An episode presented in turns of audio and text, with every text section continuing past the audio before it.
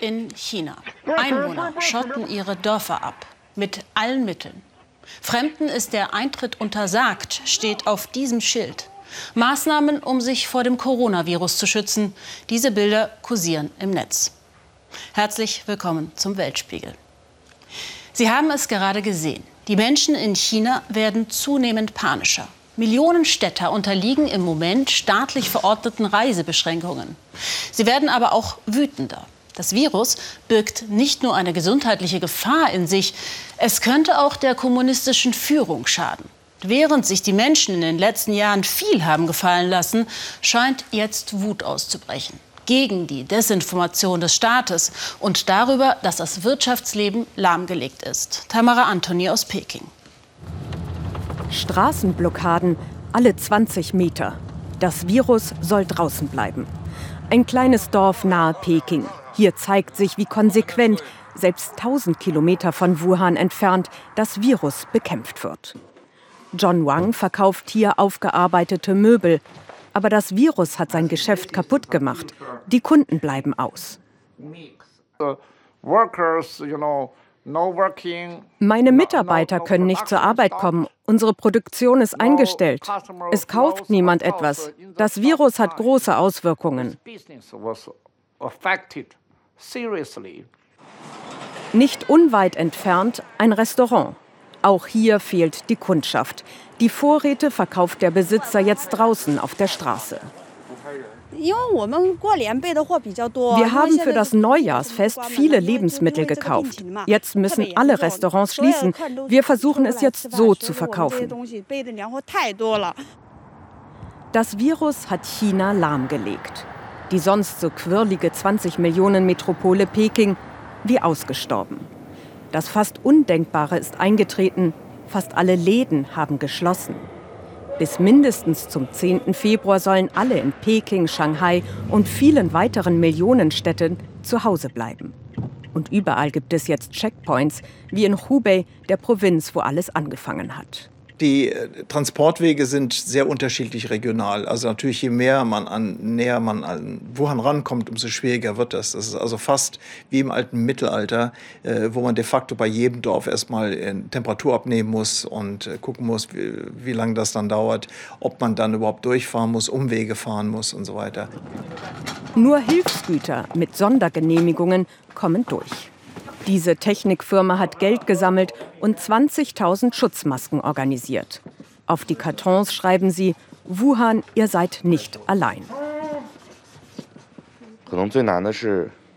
Zu Beginn dachten wir, das Schwierigste wird sein, das Geld zusammenzusammeln. Dann haben wir gemerkt, viel schwieriger ist es, die Masken zu kaufen. Zumal uns auch Fake-Masken angeboten wurden oder Leute uns sonst übers Ohr hauen wollten. Ganz China schaut auf Wuhan, das Epizentrum des Virus. Jeden Tag steigt die Zahl der Virustoten. Die Krankenhäuser überfüllt. Neben den 14.380 bestätigten Fällen stehen hier noch mal doppelt so viele unter Beobachtung. Doch das Problem, es gibt viel zu wenig Betten, zu wenig Personal und zu wenig Testsets, um abzuklären, wer das Virus hat. Reuters-Journalisten wie auch ein in China bekannter Blogger waren vor Ort, sprachen mit Ärzten. Jedes Krankenhaus hat offenbar nur etwa 100 bis 200 Testsets. Das ist viel zu wenig. Daher gehen viele Menschen von einem Krankenhaus zum nächsten. Aber wie entscheidest du als Arzt, wer auf das Virus getestet wird? In seinen letzten Einträgen erzählt Chen, dass die Polizei ihn wegen seiner Videos verfolgt. Dann enden seine Übertragungen. Über eine Videoschalte kommen wir in Kontakt mit Wu Jia. Er lebt in Wuhan. Weil er als freiwilliger Helfer Lebensmittel verteilt, darf er sich frei bewegen. Ich war sechs Monate in Duisburg bleiben. In Krankenhäuser kommt er nicht. Von Krankenschwestern erfuhr er, dass Kälte ein Problem ist. Denn die Heizungen, die über Warmluft funktionieren, wurden abgeschaltet, um das Virus nicht zu verbreiten. Als wir davon hörten, habe ich meine Firma informiert, eine Heizungsfirma. Mit anderen Freiwilligen haben wir alle 400 Heizungen aus dem Lager zu den betroffenen Kliniken gebracht. Angst vor Ansteckung bei seiner freiwilligen Arbeit hat Wutia nicht.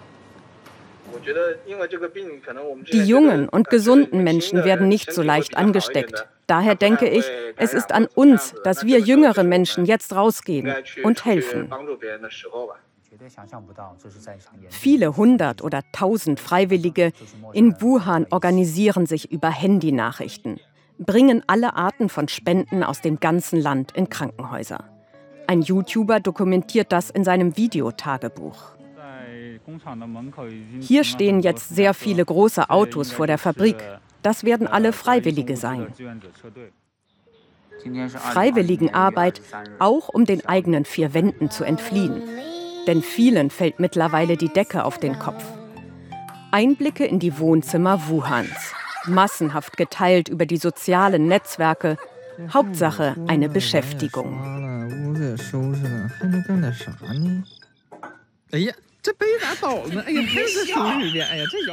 Großer Hit auch die Live-Übertragung der Krankenhausbaustellen in Wuhan. 40 Millionen Zuschauer sind keine Seltenheit. Und gleichzeitig ein Propagandacoup. Notzelte wären unter ihrer Würde, ist hier der Subtext. Das Chinesische ist das bessere System. Staats- und Parteichef Xi Jinping hat die Virusbekämpfung zur Chefsache gemacht. Über 50 Millionen Menschen in Hubei in Quarantäne, weitreichende Ausgangssperren, ein Land unter seiner Kontrolle, bis in den letzten Winkel das kleinste Dorf. So fordern Drohnen mit Lautsprechern Menschen auf, Masken zu tragen. Für manche hier beängstigend, für andere lustig.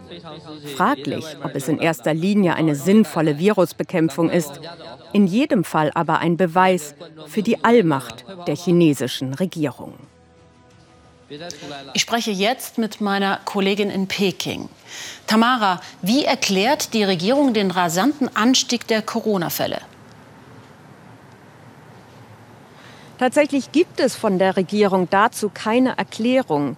Besonders aber ist, dass der bedeutendste und anerkannteste Virologe hier im Land heute vor die Presse getreten ist und gesagt hat, dass es erste Anzeichen gibt, dass das Virus auch über den Verdauungstrakt verbreitet werden könnte.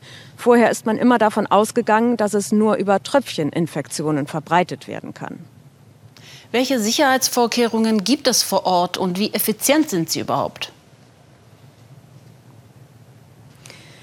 In Wuhan wurden heute gerade noch mal neue Sicherheitsvorkehrungen bekannt gegeben. Es heißt, dass äh, Menschen, die Symptome der Viruserkrankung zeigen, in besondere Quarantäneeinrichtungen gebracht werden sollen, ob sie wollen oder nicht. Wie viele das betrifft, ist nicht klar. Klar aber ist, dass nach offiziellen Angaben 50.000 Menschen in Wuhan unter Beobachtung stehen wegen des Virus. Was die Effizienz angeht, die Absperrung einer ganzen Provinz, über 50 Millionen Menschen, ist einmalig in der Geschichte der öffentlichen Gesundheit. Die WHO sagt auch, es gibt bisher einfach dadurch keine Belege einer Effizienz. Was bestimmt ein großes Problem ist und geradezu ein Skandal ist, dass immer mehr Informationen jetzt rauskommen, die andeuten oder teilweise auch belegen, dass das Virus schon in den ersten drei Januarwochen bekannt war, aber diejenigen, die das entdeckt hatten, es jeweils politisch nicht opportun fanden, an ihren nächsthöheren Chef weiterzugeben, diese Information. Und noch ganz kurz, wie schützen Sie sich dann selbst vor dem Virus? Wir versuchen so wenig wie möglich zu reisen, waschen uns äh, alle Stunde die Hände, tragen Mundschutz und äh, versuchen vor allem nicht panisch zu werden. Vielen Dank nach China. Als ich gestern am Flughafen stand und doch einige Menschen mit Mundschutzmasken sah, war mir schon ein bisschen mulmig. Klar kommt einem auch der Gedanke, wie schnell und wie aggressiv wird sich dieses Coronavirus verbreiten. Deutschland versichert, man habe alles im Griff. Jedes Land hat eigene Notfall- und Pandemiepläne. Manuela Roppert gibt uns einen kurzen Überblick. Trotz Koordination durch die Weltgesundheitsorganisation ist der Umgang mit dem Coronavirus weltweit unterschiedlich. Die australische Regierung plant, ihre aus China ausgeflogenen Bürger auf einer abgelegenen Insel im Pazifik unter Quarantäne zu stellen. Dies rief allerdings heftige Kritik hervor, weil die sogenannte Weihnachtsinsel in der Vergangenheit auch als Auffanglager für illegale Einwanderer und Straftäter diente. Russland hat viele Flüge in die Volksrepublik gestrichen und dem deutschen Rückholflieger keine Zwischenlandung erlaubt. Nur die direkte Zugverbindung zwischen Moskau und Peking soll aufrechterhalten werden. Chinesen bekommen keine elektronischen Visa mehr und die Grenze zum Nachbarland wurde dicht gemacht. In einigen internationalen Flughäfen in den USA werden Wärmebildkameras eingesetzt, um eintreffende Fluggäste mit Fieber zu erkennen. Die USA haben ebenso wie einige andere Staaten ein Einreiseverbot für China-Reisende verhängt, eigene Staatsbürger ausgenommen. Italien hat als erstes Land der EU alle Flüge von und nach China gestoppt. Zuvor war in aus China eintreffenden Maschinen Fieber gemessen worden. Nach zwei bestätigten Coronavirus-Fällen hat Italien nun sogar den Notstand ausgerufen. Das erlaubt die rasche Bereitstellung von Geldern und schnellere Schutzmaßnahmen. Und in Deutschland? Auch unsere Regierung hat Bundesbürger aus China zurückgeholt und unter Quarantäne gestellt. Von Wärmebildkameras hält die zuständige Koordinierungsstelle am Robert Koch Institut jedoch nichts. Damit würden nur Fälle erkannt, bei denen schon Symptome festgestellt werden können. Ansteckend sind infizierte Personen jedoch schon vorher. Bislang gibt es auch in den USA bereits bestätigte Fälle des Coronavirus. Viele Menschen werden dort untersucht.